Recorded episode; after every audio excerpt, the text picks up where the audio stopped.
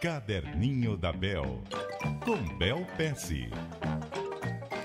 Bom dia, Bel Pesce. Bom dia, Renato. Ô Bel, a gente quando acompanha aí o fim de uma relação, seja ela comercial, profissional, enfim, normalmente você tem um lado que sai aí se achando injustiçado, ou Normalmente os dois reclamando, lados. Ou às vezes os dois lados reclamam, é.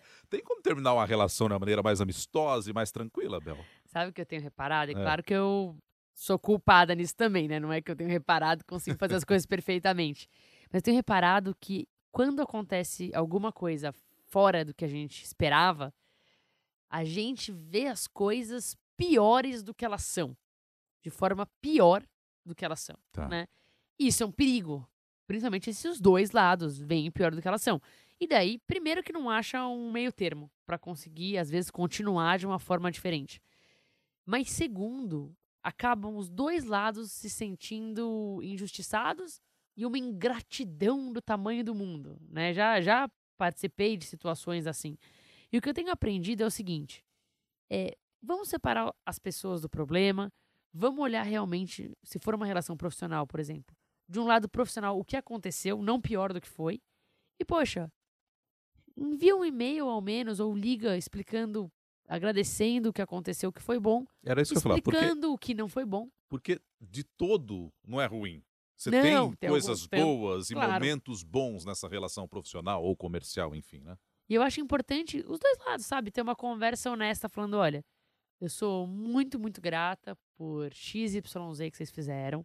Eu sei que isso vocês foram além eh, das expectativas, isso foi incrível. Eu acho que o A, B e C ficaram faltando e acabam sendo um pouco importantes. Às vezes disso até evolui para uma conversa que, que pode achar um meio termo que possa continuar uma relação legal Aham. né? Mas também não adianta forçar se você sabe que não vai dar certo mais. Mas por outro lado, acaba de uma forma que não é aquele desgaste que um não consegue mais olhar para a cara do outro, né? Poxa, é como foi, honestamente como foi, com bons lados, com maus lados, né? E honestamente entendendo por que um lado achou injusto, por que o outro lado achou injusto, escutado, falado, olha, foi assim que aconteceu, dessa maneira não vai funcionar mais, mas a gente precisa entender que também teve formas legais que essas coisas aconteceram e quero me mostrar grato por isso. Ou seja, eu posso anotar aqui que é, é, a supervalorização apenas dos pontos negativos não me leva a nada e não é a melhor saída, né? Exato. E claro, a supervalorização só dos pontos positivos, às vezes você parece o um contrário bobinho, também não, é. né? Mas olhar como é. É muito difícil quando você se, se sente injustiçado.